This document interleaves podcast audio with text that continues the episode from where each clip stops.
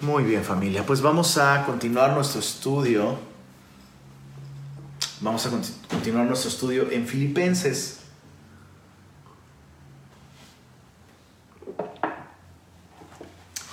Hicimos una, una pausa. La semana pasada tuvimos nuestro 7x7, pero hoy vamos a reanudar con el capítulo 2 de Filipenses. Y abre tu Biblia ahí en Filipenses 2 y acompáñame a orar, a hacer una pequeña oración.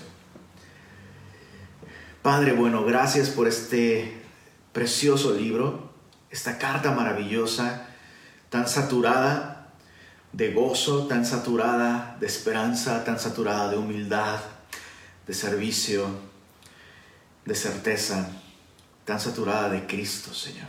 Podemos ver a Jesús a través de cada versículo, Señor, a través de cada capítulo.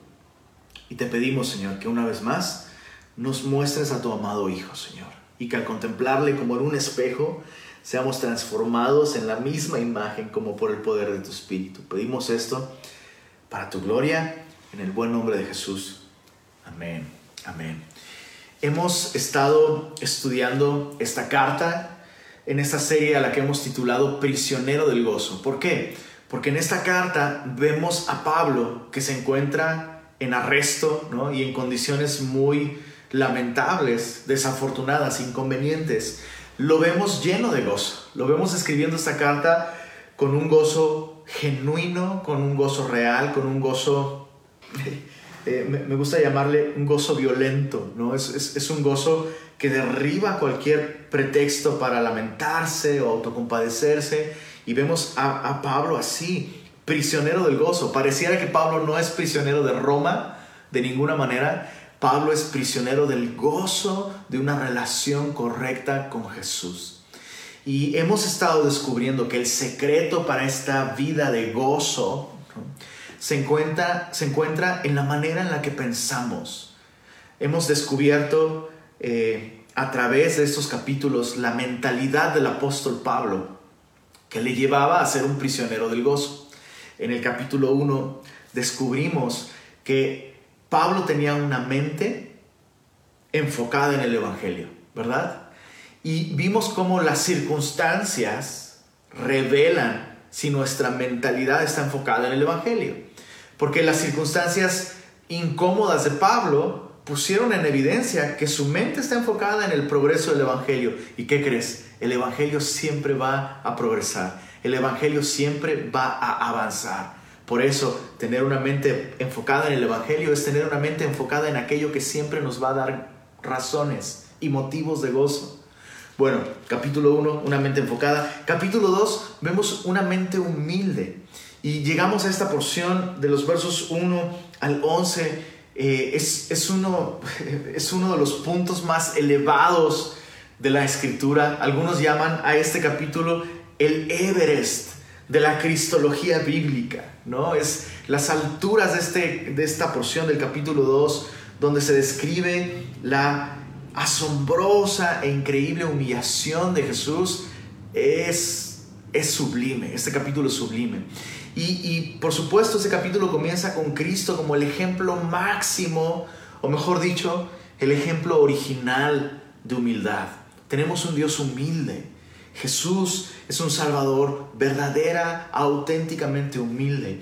Las únicas palabras autobiográficas de Jesús en la Biblia, eh, cuando Jesús se describe a sí mismo, Él dice, aprended de mí que soy manso y humilde de corazón y hallaréis descanso para vuestra alma. Bueno, Pablo diría, no solo hallarías descanso, sino hallarías gozo para tu alma con una mentalidad humilde. Y Pablo mismo, eh, sin intención, Pablo mismo al escribir después esta exhortación, por tanto, amados míos, como siempre han obedecido, eh, no solo como en mi presencia, sino mucho más ahora en mi ausencia, ocúpense en su salvación, Dios produce en ustedes el querer como el hacer, hagan todo sin murmuraciones, y yo estoy dispuesto a ser derramado como libación sobre el sacrificio de vuestra fe. Sin intención, Pablo se vuelve un ejemplo de que es posible vivir la vida humilde que Cristo vivió. Y, me encanta esto, ¿no? Porque vemos el ejemplo de Jesús y decimos, bueno, pues Jesús, era, es, Jesús es único, no hay nadie como Él. ¿Cómo, ¿Cómo yo podría vivir una vida humilde como la de Jesús? Ningún hombre puede. Y Pablo, al estar escribiendo esto, nos demuestra que su mentalidad era la misma mentalidad de Cristo Jesús, una mentalidad humilde, dispuesto a ser, dice Pablo, derramado sobre el sacrificio de vuestra fe. O sea, aun si mi vida, si mi vida se desperdicia, ¿no? Ahí derramada en tierra. Dice Pablo, para mí es un gozo porque lo estoy haciendo por amor a ustedes y para gloria de Dios. Mi vida sirve para dar gloria a Dios sirviéndoles a ustedes, aunque yo lo pierda todo. Así que gócense conmigo, dice Pablo. Bueno, ahora veremos en los versos, perdón, versos 19 al 30, veremos los últimos dos ejemplos de humildad en este capítulo. Y hay algo muy interesante aquí que amerita que consideremos, ¿no? Las circunstancias, capítulo 1, prueban, revelan si nuestra mente está enfocada en el Evangelio. Pero en el capítulo 2 vemos que nuestras relaciones, las personas a nuestro alrededor, revelan si nuestra mentalidad es una mentalidad humilde. Las circunstancias prueban si nuestra mente está enfocada en el Evangelio, pero las personas, nuestras relaciones, prueban si nuestra mentalidad es humilde. Y vemos a Pablo siempre rodeado de personas. Me encanta cómo eh, si llevas un, incluso un registro de las personas a las que Pablo saluda, a las que Pablo menciona, son, o sea, se amontonan por docenas. Pablo era una persona completamente relacional y eso es algo interesante y eso es algo importante.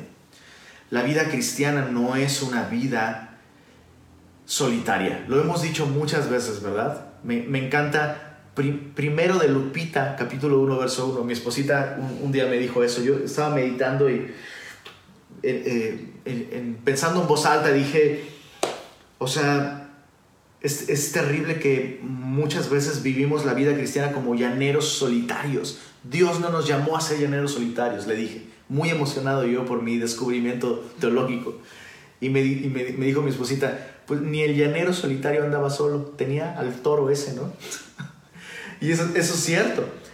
Entonces, es terrible. Quiero, quiero, quiero que medites en eso por un momento. ¿Cómo es tu vida en ese sentido? ¿Cómo es tu vida en ese sentido? ¿Estás realmente conectado con la iglesia? Y, por conectado con la iglesia me refiero a mucho más que simplemente, sí, me conecto los domingos y los miércoles. No, no, no, espérame. estoy hablando de realmente relacionarte con otros. No, pues que el distanciamiento social, escucha esto, el tipo de comunión que nosotros podemos tener el día de hoy, y especialmente ahora con la tecnología, debería llevarnos a estar aún más conectados. Cada sábado, cada sábado en la reunión de oración, yo puedo ver cómo la iglesia está conectada porque la iglesia es aquella que permanece orando juntos, unos por otros. Y yo puedo ver a la iglesia conectada. Yo puedo ver a la iglesia conectada, pero puedo ver a muchos que no están conectados. Y, no es una sorpresa. Honestamente, no me sorprende porque veo que ese ha sido su estilo de vida. Aislados. están allí, pero están como una gotita de aceite en un vaso con agua. Están allí, pero no están integrados con otros sí para la carnita asada, o para el cine, o para lo que sea, pero no a la hora de caminar con el Señor realmente, de servir juntos, de eh, eso, rendir cuentas, de confesarnos nuestras ofensas los unos a los otros, aprender unos, exhortarnos unos a otros, llevar los unos las cargas de los otros, etcétera, etcétera, etcétera. Entonces, eso revela un problema de humildad. Cuando yo no vivo una vida en comunidad, el problema no es que, es que ellos son distintos, es que esta iglesia es de la high, o es que estos son de barrio y yo soy más fifi, o es que, no, no, no, no, no, no, no. El problema no es ese, bro. Porque Cristo mismo, siendo Dios, siendo tan distinto a nosotros, habitó entre nosotros y vimos su gloria. Y sirvió y comió con nosotros y, y eso se entregó. Y lo mismo con Pablo. Vemos a Pablo con cualidades tan únicas, rodeado de gente tan distinta a Él, sirviendo juntos. Entonces, una vida en solitario no revela problemas de... Es que me faltan habilidades sociales. No, revela un problema en nuestro corazón, revela un problema de orgullo, falta de humildad. Entonces, vemos en este, en este último eh, estudio de este capítulo, vemos dos relaciones muy interesantes del apóstol Pablo. Una persona a la que Pablo considera su hijo y una persona a la que Pablo considera su hermano en la fe. Veamos el, eh, primer, la primera relación que, que está aquí, versos 19 al 24. Un hijo para Pablo, dice así. Filipenses 2, versos 19 al 24.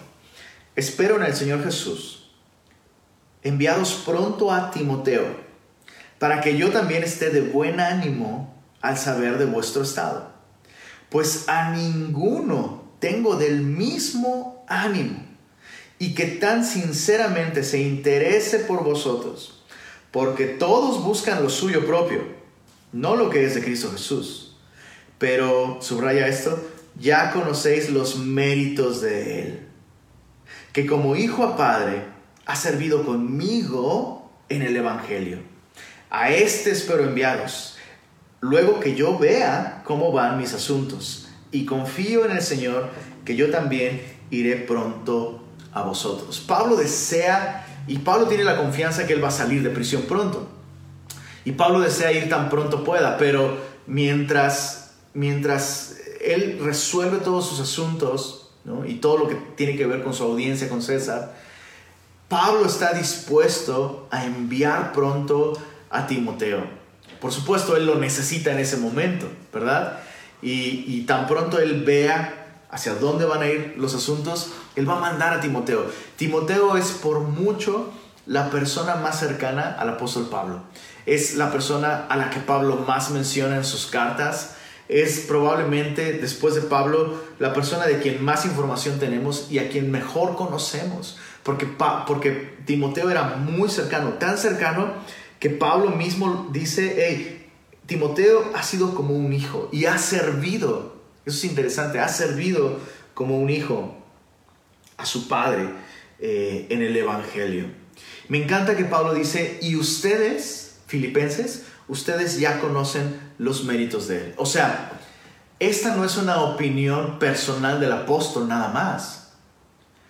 Otros alrededor, otras iglesias y especialmente los filipenses, dice Pablo, ustedes ya conocen los méritos de Él. Esta palabra méritos que Pablo usa es una palabra que se refiere a el resultado de una prueba.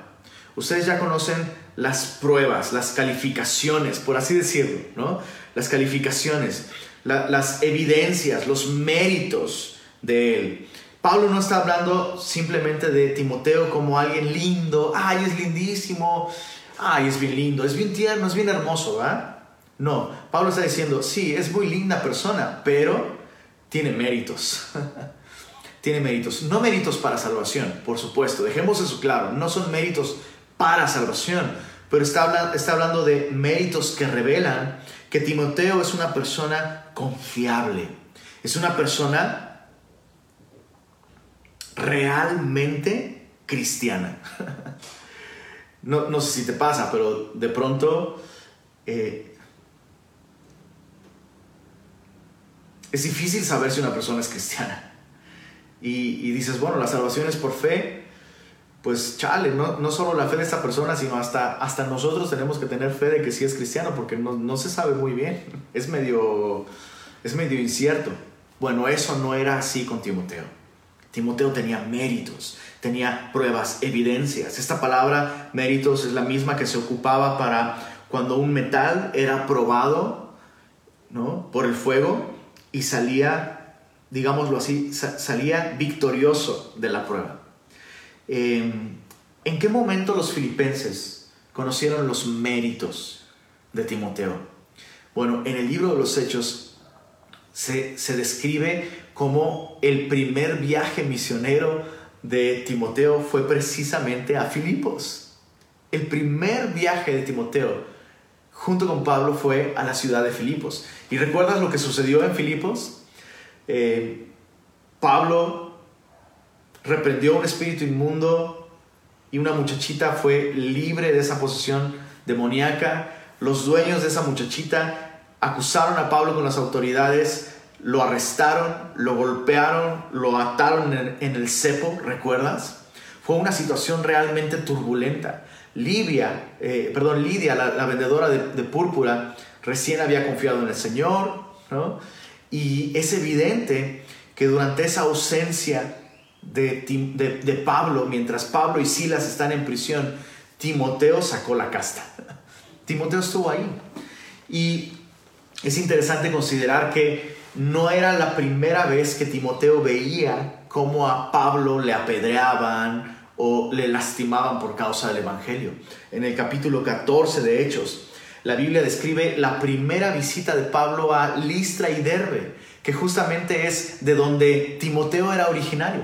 Timoteo era originario de estas ciudades, Listra y Derbe.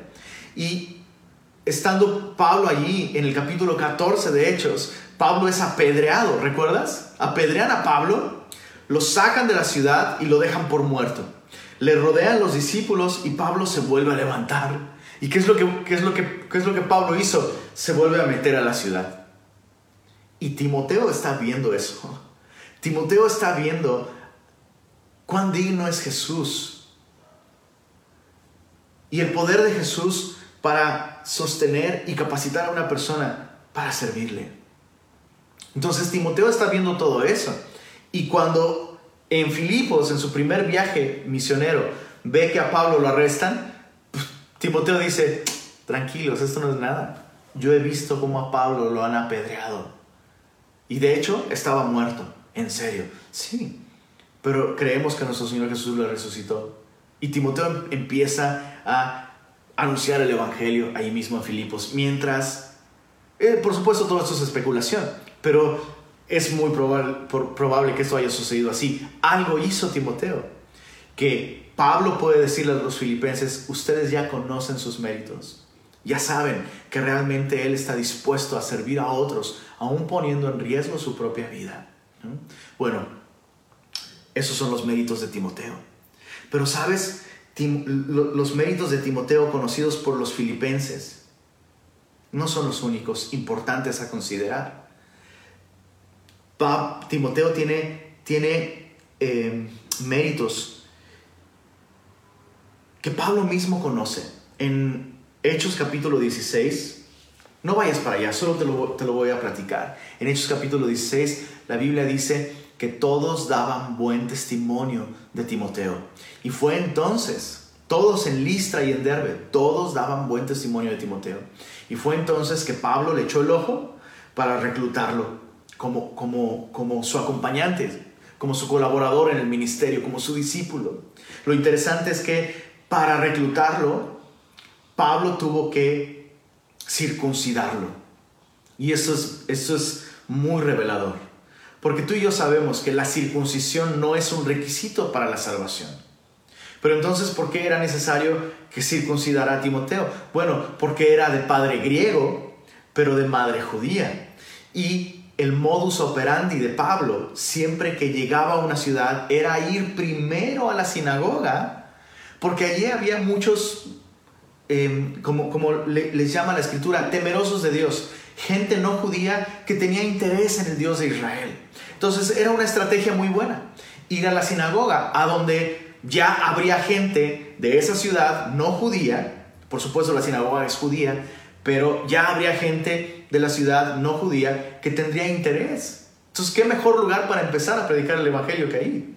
Pero hay un problema. Si una persona tenía al menos un progenitor judío, no podía entrar a la sinagoga a menos que estuviese circuncidado. Un temeroso de Dios sí podía entrar a la sinagoga porque no tenía ascendencia judía. Pero un requisito en la sinagoga no es un requisito bíblico, pero sí es un requisito de la sinagoga para poder entrar y escuchar. Era que eh, si tenías al menos un progenitor judío, te circuncidaras. Bueno, escucha esto. Timoteo podría muy bien haber dicho, ah, no, yo por qué me voy a circuncidar? Yo tengo derecho a no circuncidarme porque la salvación es por fe y Dios conoce mi corazón y la, la, la, la, la, la. se, se lo pudo haber zafado. Pero Timoteo mostró un gran mérito, un gran rasgo de carácter cristiano. Timoteo estuvo dispuesto a ceder su derecho y someterse a algo no obligatorio, voluntariamente, para ser más efectivo, para servir al Señor, por amor a otros, por amor a otros. Timoteo estuvo dispuesto a pasar el dolor de la circuncisión. Se dio un derecho. Piensa en esto, como la humildad puede, puede sentar el precedente y el ejemplo para que otros sean humildes también. Timoteo vio como Pablo, después de ser apedreado, se levanta y dice, voy a regresar. De eso el, eh, eh, el día de hoy, la gente abandona no solo la iglesia, sino el cristianismo. Y Pablo está, Timoteo estaba viendo eso. Y Pablo después pudo ver cómo Timoteo tiene esa misma cualidad. Pablo está dispuesto a ceder, ceder sus derechos. Esos son los méritos de, de Timoteo. Timoteo tiene un carácter humilde, una mentalidad humilde. Ahora, antes de dejar este punto, de esta cualidad humilde, la humildad de, Timoteo no solo se deja ver por su disposición a someterse a cosas que no son obligatorias voluntariamente, si eso le hace más efectivo. Vemos también la humildad de Timoteo de, de un modo, de un modo alegórico. ¿A qué me refiero con esto? ¿Te imaginas? O sea, Timoteo ya no es un bebé. La circuncisión se practicaba con bebés de ocho días de nacidos. Pero Timoteo ya no era un bebé, Timoteo ya era un joven, ya era un, hombre, realmente. Y Timoteo está dispuesto a pasar por la vergüenza de descubrirse y que alguien más le haga una herida con un pedernal, con un cuchillo. Bueno, eso, eso refleja espiritualmente lo que debe ser un discípulo. Un discípulo de Jesucristo, un auténtico discípulo de Jesucristo. Está dispuesto a descubrirse, mostrarse tal cual es, pero es que me da vergüenza. Pues justamente por eso, porque hay algo en tu carne que necesita Dios cortar con la espada de su palabra. Tú necesitas descubrirte ante alguien más para que alguien más pueda usar la palabra y cortar eh, esa área de tu carne que te está estorbando para servir mejor al Señor, para crecer espiritualmente. Y eso es lo que es un discípulo. Pero el día, pero el día de hoy se ha esparcido esta enfermedad. Es, como una epidemia entre cristianos, que, se busca una afirmación mutua. ¿no? estos son buenos hermanos y estos sí son mis hermanos porque todo el tiempo me dicen lo bien que estoy y me hacen sentir bien. Y yo voy a la iglesia para sentirme bien. Y yo busco amigos que me hacen sentir bien. Bueno, Timoteo no estaba buscando eso. Timoteo estaba buscando relaciones, amistades con personas que pudieran hacerle bien, no hacerlo sentir bien. No es lo mismo. Y, Timoteo sufrió la vergüenza y el dolor de la circuncisión. Repito, todo esto en, analogía describe la vida cristiana. Mis mejores amigos en el Señor son amigos que conocen las partes más vergonzosas de mi vida. Les he dado ese derecho de hacerme preguntas. Y yo mismo voluntariamente he descubierto aspectos de mi vida que son vergonzosos, pero que yo puedo ver, hay algo aquí que no está bien en mi vida y necesito que alguien más Necesito que alguien más lo vea y que alguien más, usando la espada del Espíritu, más cortante que toda espada de dos filos, corte esa parte de mi carne que me está estorbando. Necesito eso. Bueno, Pablo dice, ya conocen sus méritos. tiene, tiene rasgos que lo califican como un verdadero cristiano, como un verdadero discípulo. Pero Pablo dice aún más, a ninguno tengo del mismo del mismo ánimo. Ojo, esta, esta expresión es la única vez que aparece en toda la Biblia. Y Pablo la usa sobre Timoteo. A ninguno tengo de la misma alma, dice Pablo, de la misma mente. A nadie tengo que sea... déjame parafrasearlo, ¿ok? Pero es una muy buena paráfrasis. Es mi alma gemela, diría el apóstol Pablo. Timoteo es mi alma gemela. Y eso sí, muy interesante porque, por un lado, hay rasgos que hacen de Timoteo una persona muy distinta al apóstol Pablo. Vemos en las cartas de Pablo a Timoteo cómo Timoteo era, era tímido, ¿no? Era inseguro realmente. Tenía una salud muy frágil, tenía problemas estomacales, se la pasaba llorando, ¿no? Recuerdo tus lágrimas, dice Pablo. Entonces hay rasgos que lo hacían muy distinto al apóstol, pero hay muchos otros que lo hacían idéntico a él. Y eso es algo importante con respecto a la comunión cristiana. Lo que nos hace afines. Escucha esto, por favor, aprendamos esta lección tan importante, amados hermanos. Nuestra comunión no tiene que ver con cuestiones culturales, nuestra comunión no tiene que ver con edad, con ser, o sea, está padrísimo que haya grupo de jóvenes, está padre que hay grupo de Club Semilla y los niños, ¿de acuerdo? O sea, todo eso es necesario, está padre. Pero nuestra verdadera comunión no tiene que ver con ser afines en edad, en gustos, en cultura. Nuestra comunión es Jesucristo. Entonces, si basamos nuestra comunión en esas cosas externas, ¿no? O la, la bendita y gloriosa carnita asada, como, aquí en Monterrey, ahorita no podrías tener comunión con tus hermanos. O sea, si, si toda nuestra comunión gira alrededor del fuego, de la carnita asada, pues ahorita no tenemos comunión entonces. Pero si nuestra comunión es espiritual, si nuestra amistad es verdaderamente espiritual, tendremos comunión porque somos de la misma alma. ¿Se entiende? Entonces, fíjate cómo eh, Timoteo, dice Pablo, a ninguno tengo del mismo ánimo que, es, que, y que tan sinceramente se interese por vosotros, porque todos buscan lo suyo propio, no lo que es de Cristo Jesús, pero ya conocen los méritos de Él.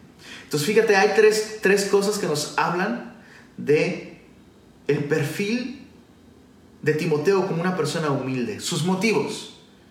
Número uno, dice Pablo, sinceramente se interesa por vosotros. Este, este posible viaje que va a hacer Timoteo a Filipos, Timoteo no está dispuesto a hacer ese viaje porque hacer ese viaje implica algún tipo de honor o posición. Miren, a mí me manda el apóstol Pablo. No, Timoteo está haciendo ese viaje, está dispuesto a hacer ese viaje porque sinceramente se interesa por ellos. ¿Cuál es tu motivación detrás de aquellas cosas que son buenas? Porque como cristianos, recuerda, no estamos buscando simplemente hacer cosas buenas, sino hacer cosas buenas que sean la voluntad de Dios con motivos buenos, con motivos que agraden a Dios. Timoteo no está dispuesto a hacer el viaje porque representa un motivo de honra para él, sino porque sinceramente se interesa es, ese término interés se puede traducir como realmente preocupación. Está preocupado por ustedes. Sus motivos son sinceros. El segundo rasgo de este perfil de Timoteo, que lo, presenta como una persona humilde, sus objetivos. No solo su motivo es sincero. ¿Cuáles son sus objetivos? Dice, dice Pablo, Timoteo no busca lo suyo propio. sino lo de Cristo Jesús. Timoteo no tiene como objetivo alcanzar sus sueños. Timoteo no tiene como objetivo realizarse. Timoteo no tiene como objetivo ni siquiera ser un gran ministro. Timoteo tiene como objetivo servir a la causa de Cristo. Timoteo no busca una posición. Muchos buscan eso. Muchos buscan la posición el título. Timoteo no busca eso, Timoteo busca ser útil, no busca un título. Hay una enorme diferencia entre buscar servir a, servir a Cristo, servir a la iglesia, servir a nuestros hermanos y servir en. Muchos cristianos buscan, servir en. Ah, yo quiero servir en Club Semilla. Ah, yo quiero servir en la alabanza. Ah, yo quiero servir en la enseñanza. Todo mundo quiere servir en. pero solo los humildes buscan servir a. No me importa dónde, porque la clave no está en dónde y en qué sirvo. La clave está en a quién sirvo y sirvo a Cristo. Escucha esto. Sirvo a aquel que no le importó en dónde servía. ¿Y en dónde sirvió más Jesús? Sirvió en una cruz. Jesús sirvió en una cruz. Entonces, qué, qué, qué diferente, ¿no? Y qué tragedia es cuando como cristianos, ay, no, yo servir, servir en limpieza, no, ¿qué van a decir de mí? El doctor con tres posgrados y no sé cuántos títulos. Y Jesús dijo en una cruz, sí, papá, porque lo que yo busco es servirte a ti y servir a ellos. Y vemos ese mismo rasgo en Timoteo. No busca servir en, no busca una posición, no busca lo suyo propio. Busca lo de Cristo Jesús. Motivos sinceros, objetivos, busca lo de Cristo y fruto. Timoteo está ocupado. Eso es muy interesante. Muy interesante. Muchas veces vemos cómo a otros empiezan a confiarles responsabilidades en el ministerio, oportunidades para servir. ¿Y por qué sí? ¿Y por qué él? Porque está ocupado. ¿Cómo? Pues yo no estoy ocupado, ocúpame a mí. No, por eso no te ocupo, porque no estás ocupado. Al que tiene, se le da. Y al que no tiene aún lo que no tiene, le será quitado. Si él está ocupado es porque algo bien está haciendo. Hay méritos, hay fruto. ¿Se entiende? Nosotros tenemos el concepto, el concepto al revés, ¿no? No, pues llama a los que no están ocupados. No, los que no están ocupados no están ocupados porque no les gusta hacer nada. No están dispuestos a sacrificar su tiempo, su comodidad, su reputación. No están dispuestos. Hay quienes sí están dispuestos y esos son los que están ocupados y a esos se les dará más. Al que tiene, se le dará más. Pero al que no tiene, pues aún lo que tiene, lo que cree que tiene, le será quitado. Timoteo, dice Pablo, voy a enviarlo tan pronto se desocupe aquí. él está ocupado aquí y por eso lo envío a ustedes, porque yo he visto cómo él es fiel con las responsabilidades que se le encomiendan. Qué maravillosa amistad, ¿verdad? Qué, qué hermosa relación. Porque Timoteo aprende de Pablo, es, es eh, es guiado por Pablo, es instruido por Pablo, es exhortado por Pablo, es capacitado por Pablo, pero a la par, Timoteo está sirviendo a Pablo, animando a Pablo, ayudando a Pablo. Es hermoso, es una relación hermosa. Por eso Pablo dice como un hijo a padre ha servido en el Evangelio.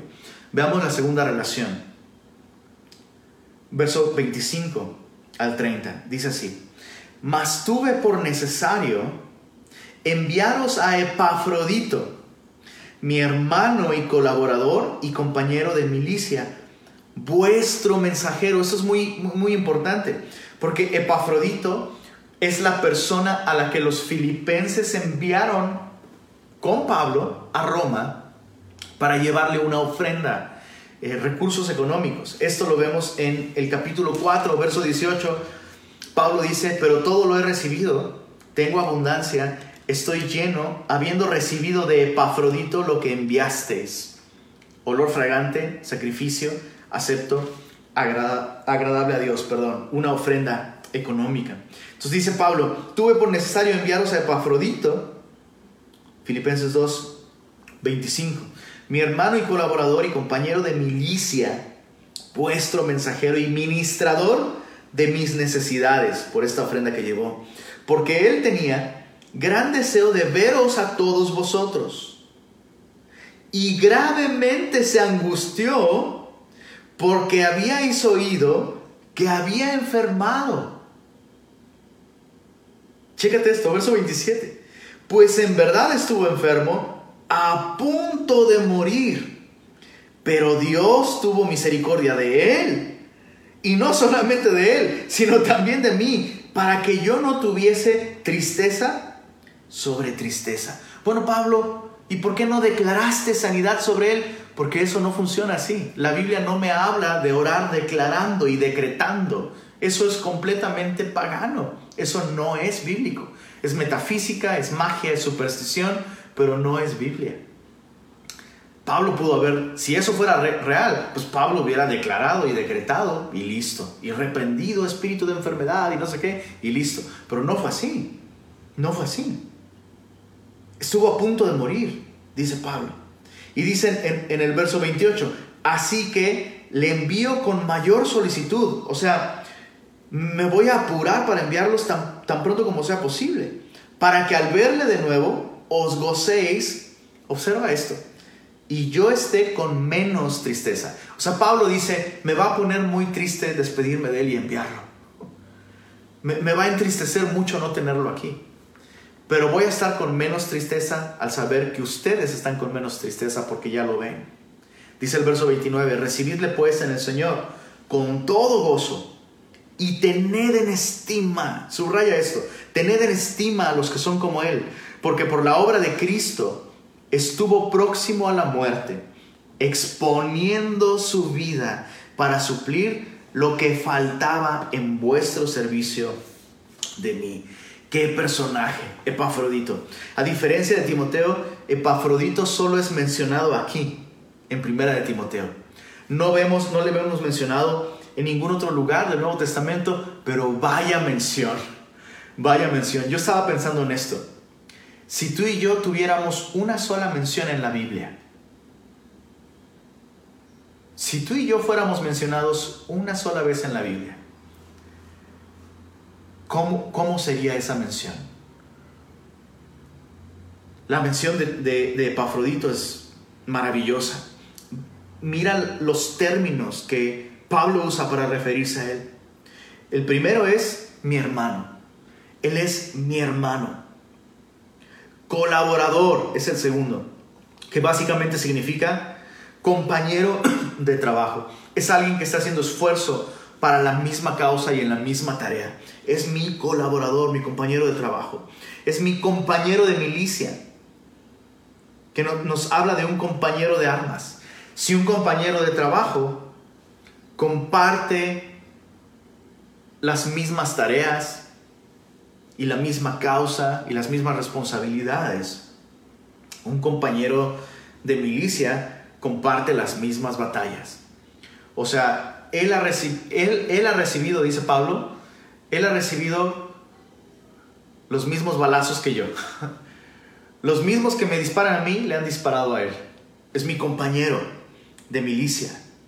Y es vuestro, dice, dice Pablo, es vuestro. Em, es que lo tengo aquí, perdóname.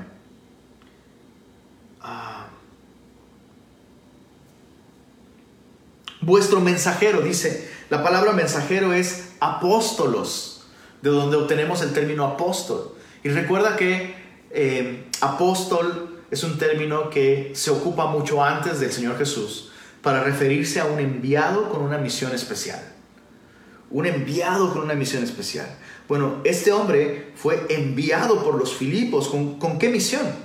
Con la misión de llevar ayuda económica y muy probablemente ayuda práctica. Es decir, no solo llevaba dinero, sino llevaba su propia persona para servir a Pablo en cualquier cosa que fuera necesaria durante este tiempo de encarcelamiento y en lo que se resolvía su situación legal.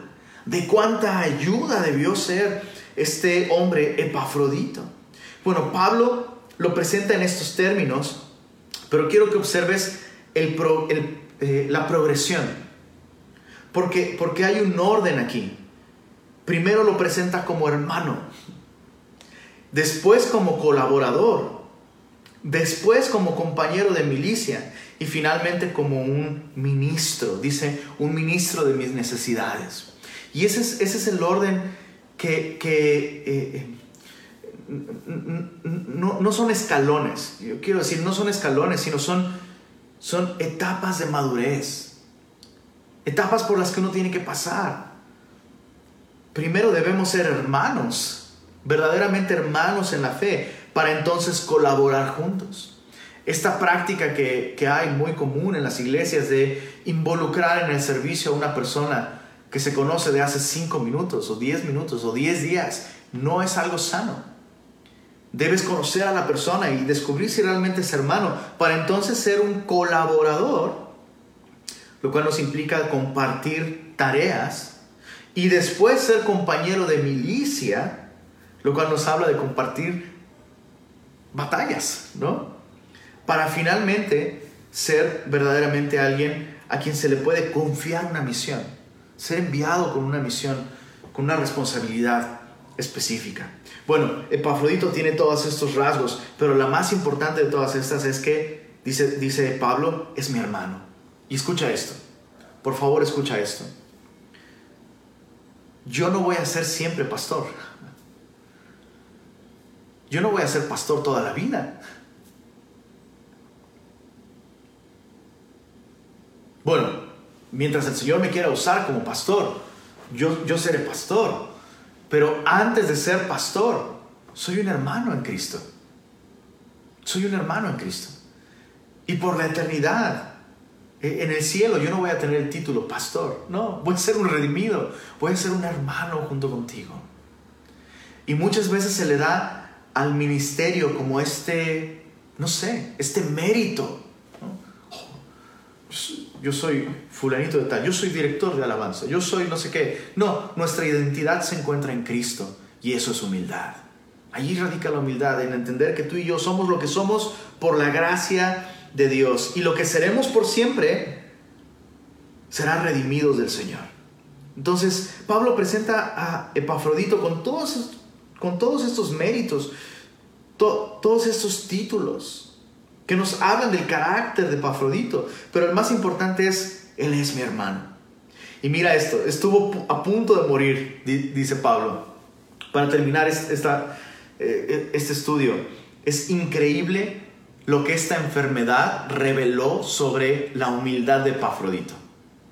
En primer lugar, dice el texto que Epafrodito se angustió más por la preocupación de los filipenses por él que porque él estaba a punto de morir.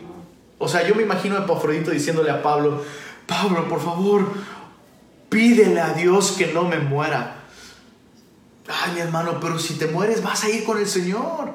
¡Ey! Yo mismo no sé qué escoger porque partir y estar con Cristo es muchísimo mejor. Y, diría Epafrodito, sí, es muchísimo mejor para mí, pero van a estar bien tristes sin mí allá en, en, Filipos. O sea, yo sé que suena como a chiste, ¿qué van a hacer sin mí? Pero no, no, espérate. Epafrodito realmente está angustiado por la tristeza que eso podría ocasionar a los filipenses. Es que ya los conozco, ellos me enviaron, se van a sentir culpables porque me enfermé por el, por el viaje, van a sentirse culpables, van a estar tristes. Lo último que quiero es causarle tristeza a ellos con mi muerte. Yo sé que suena como a que se está tirando al piso, pero no. O sea, eh, eh, eh, estaba pensando, ¿no? Es como, no sé, perdóname por el ejemplo que voy a poner, pero creo que es un ejemplo que ayuda, ayuda a, ver lo que intento decir. Imagina, imagínate el vato al que le, dan un golpe en la nariz, ¡pum! Le sale sangre y el cuate recibe el golpe, ¡pum! Le sale sangre y salpica a este cuate que le, pegó. y este hombre con el golpe dice, ay, perdón, te manché con mi sangre, perdón, déjame limpiarte, ¿no? O sea, Epafrodito está a punto de morir y está pensando en ellos. Y, y eso me asombra porque esto me revela cómo Epafrodito no está ensimismado y refleja tanto a nuestro Señor Jesús. Jesús oró por sus enemigos mientras sus enemigos se burlaban por él al estar él colgado en una cruz. Jesús oró por ellos. Jesús encargó a su lado en la cruz. Está pensando en su madre y se la encarga a su discípulo Juan. Jesús aún anunció vida eterna a un ladrón, que por lo que sabemos en los, eh, con todos los evangelios, minutos antes ese ladrón se estaba burlando de él. Pero ahora, estando arrepentido, Jesús le anuncia vida eterna a este ladrón, todo en medio de su sufrimiento. ¿Cuántas veces tú y yo justificamos el tratar mal a una persona o descuidar nuestras responsabilidades porque es que no sabes lo mucho que estoy sufriendo? Es que tú no sabes por lo que estoy pasando. Es que me siento así o me siento así. Es que me hicieron esto o lo otro. Bueno, el Pafrodito está a punto de morir y está pensando en otros. Está amando a otros. Está luchando por no morirse, no por él, sino para servirle a otros. Todo en medio de su gran sufrimiento. Vivir del modo humilde en el que Jesús vivió es posible y estamos llamados a vivir de esa manera. Pablo termina diciendo, recíbanle y tengan en estima a los que son como Él. Ojo, Pablo a lo largo de sus cartas, Pablo nos, nos dice, inspirado por el Espíritu, lo que debemos hacer con, con cierto tipo de personas. En las últimas líneas de la carta a los romanos, Pablo incluso dice, hey, fíjense en los que causan divisiones, en los que murmuran, en los que hablan mal de la iglesia, en los que hacen facciones, en los que hacen grupos y es que él me hizo y él me dijo. Fíjense en todos estos que hacen grupitos y dividen la iglesia y jalan a la gente detrás de ellos mismos. Fíjense en esos y apártense de esos. Eso está en la Biblia. Pablo nos instruye a tratar así personas que dividen la iglesia y que solo buscan lo suyo propio, su nombre, su reputación, su grupo, su popularidad. Fíjense en estos, márquenlos, apártense de ellos. Pero en los que son como este, en los que son como Epafrodito, recíbanlos y ténganlos en alta estima. Pablo sabe que algunos podrían considerar un fracaso incluso la misión de Epafrodito. Pero Epafrodito, sí, y, claro, yo entiendo, entiendo los términos bajo los que uno podría pensar que Epafrodito fracasó en su misión. Porque su misión era llevar esta ayuda económica y ser de utilidad para Pablo. Pero Epafrodito llegó, llegó enfermo, se agravó y chécate, ahora Pablo no solo tiene que cuidar de sí mismo, tiene que cuidar de un enfermo. ¿De qué ayuda fuiste, Epafrodito? Podrían haber dicho algunos. Pero chécate, chécate. Epafrodito es un ejemplo de que es más útil lo que somos que lo que hacemos. Dios usa mucho más lo que somos que lo que hacemos. Por eso es que hay muchas personas que hacen cosas que, que son buenas, pero lo que son no es bueno. Por eso es que a Dios le importa más el ministro que su ministerio. La persona que lo que la persona hace, lo que somos que lo que hacemos. Pablo dice, reciban, recibanle y tengan en estima a los que son, no a los que hacen, sino a los que son como Él. Bueno, ¿cómo es Epafrodito? Pablo dice, por la obra de Cristo estuvo próximo a la muerte, chécate, exponiendo su vida. Exponiendo su vida. Esta palabra exponiendo nos revela cómo es Epafrodito. Porque esta palabra exponiendo eh, en, en griego es una palabra muy interesante porque en griego es paraboleaumi, que de hecho es una palabra muy parecida a parábola. ¿Recuerdas la una parábola consiste en poner una cosa a un lado de otra. Bueno, esta palabra es una variación de parábola. Y, y la idea es que no solo pones una cosa al lado de otra, sino que estás dispuesto a entregar esta cosa por esta otra. De allí que este término se traduzca como exponer o arriesgar. Arriesgar. Epafrodito es alguien dispuesto a arriesgar su vida. Nos habla de alguien que voluntariamente hace esto. Oye, tenemos esta necesidad. Pero para cumplir esta necesidad tú tienes que poner esto otro, tu vida. Podrías morir. Estoy dispuesto a mi vida. Y esto nos muestra una vez más un rasgo del carácter de Jesús, porque Cristo puso su vida a cambio de la nuestra. Arriesgó su vida sin ninguna garantía de que la gente le recibiera, le aceptara o no. Jesús entregó su vida hasta la última gota. Y sabes, Epafrodito no es el único ejemplo en los que estuvieron dispuestos a arriesgar su vida. En Romanos 16, versos 3 al 4, Pablo menciona a Priscila y Aquila como personas que arriesgaron su vida por la causa del Evangelio. Qué maravillosos son los Epafroditos, los Priscilas y Aquilas que están dispuestos a arriesgar para suplir, dice Pablo, la idea no es nada más me dio lo suficiente, sino para colmar, para suplir abundantemente lo que a mí me hacía tanta falta.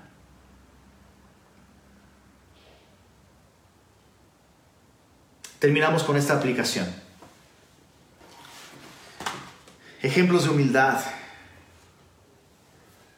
Timoteo. Timoteo es un ejemplo de humildad como un hijo en la fe.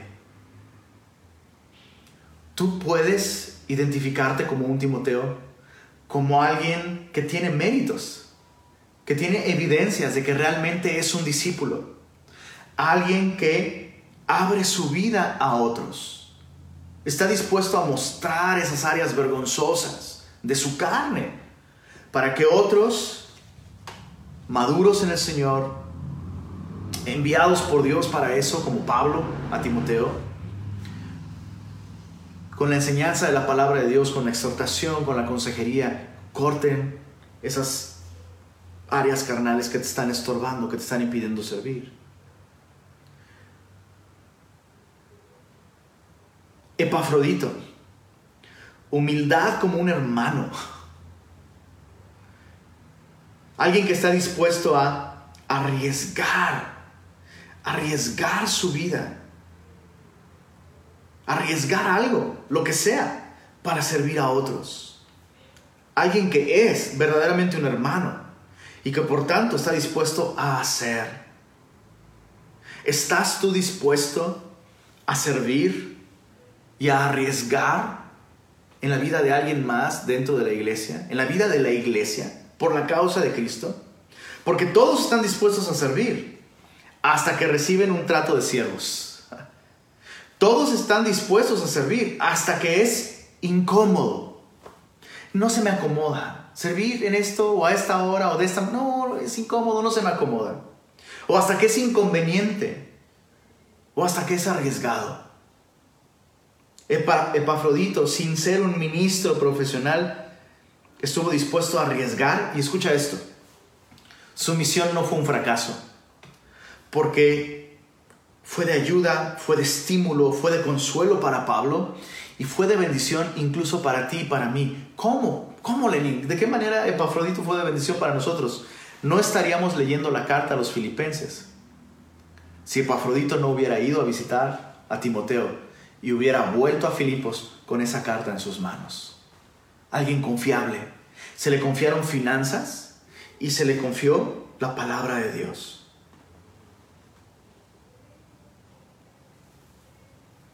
Qué, impresionantes ejemplos, ¿verdad? Necesitas ser un Timoteo, pero también necesitas ser un Epafrodito. Ahora, ¿cómo es que esta gente lograba vivir una vida de humildad así? el secreto no está en la amistad que ellos tenían entre ellos. Pues, porque uno podría decir, bueno, claro, pues claro, ellos tenían ese, ese calibre de humildad. Porque, pues, o sea, Epafrodito era amigo de Pablo, Timoteo era amigo de Pablo. No, pues así hasta yo, así hasta yo crecería espiritualmente. Escucha esto. La clave no se encuentra en nuestras amistades en un sentido horizontal. La clave se encuentra en nuestra amistad con Cristo. Nuestra amistad con Cristo. Si tú y yo caminamos en humildad y en amistad con aquel que dijo, aprended de mí, que soy manso y humilde de corazón, nosotros también caminaremos de esta misma manera. Si nuestra amistad con aquel que se despojó y se hizo obediente hasta la muerte, si esa amistad es real, realmente esta amistad va a empezar a afectarnos y aprenderemos también a tener una, una, manera de pensar humilde como la de Cristo Jesús. Al final, Epafrodito, Pablo, Timoteo eran lo que eran por el ejemplo de Cristo, por el poder de Señor, queremos agradecerte por, por tu palabra, por mostrarnos, Señor, lo que significa la verdadera humildad y por hablarnos hoy acerca de la necesidad que tenemos, Señor, de reflejar esta humildad en nuestra comunión con la iglesia, Señor. Y si nos has mostrado que estamos aislados, Señor, perdónanos por nuestro orgullo, Señor. No permitas que sigamos poniendo más pretextos, Señor, y que sigamos engañándonos a nosotros mismos. La falta de comunión con otros al final de cuentas revela una falta de comunión verdadera contigo, porque no es posible estar conectado contigo que eres la cabeza y estar desconectados del resto del cuerpo. Es imposible, Señor. Es una mentira.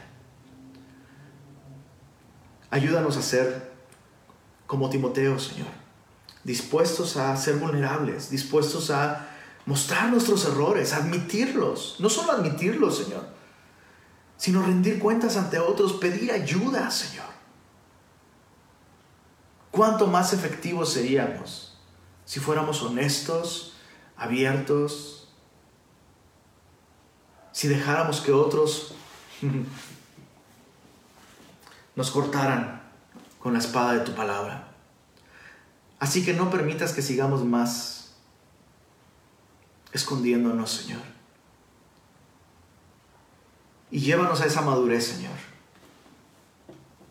en la que podemos incluso estar dispuestos no solo a mostrarnos, sino a arriesgar, arriesgarnos, Señor, arriesgarnos a que nos ofendan, arriesgarnos a que nos traicionen, arriesgarnos a que nos lastimen, como Epafrodito, que estuvo dispuesto a arriesgar incluso su vida, Señor, para servir a Pablo, para servir a la causa de Cristo. Danos esa humildad, Señor, por favor, y permítenos ser ese tipo de amigos también, Señor Permítenos ser ese tipo de amigos como Pablo, que tal vez no hacían sentir bien a otros, pero sí les hacían bien, Señor. Ayúdanos a ser como tú, Señor. Te lo pedimos para tu gloria.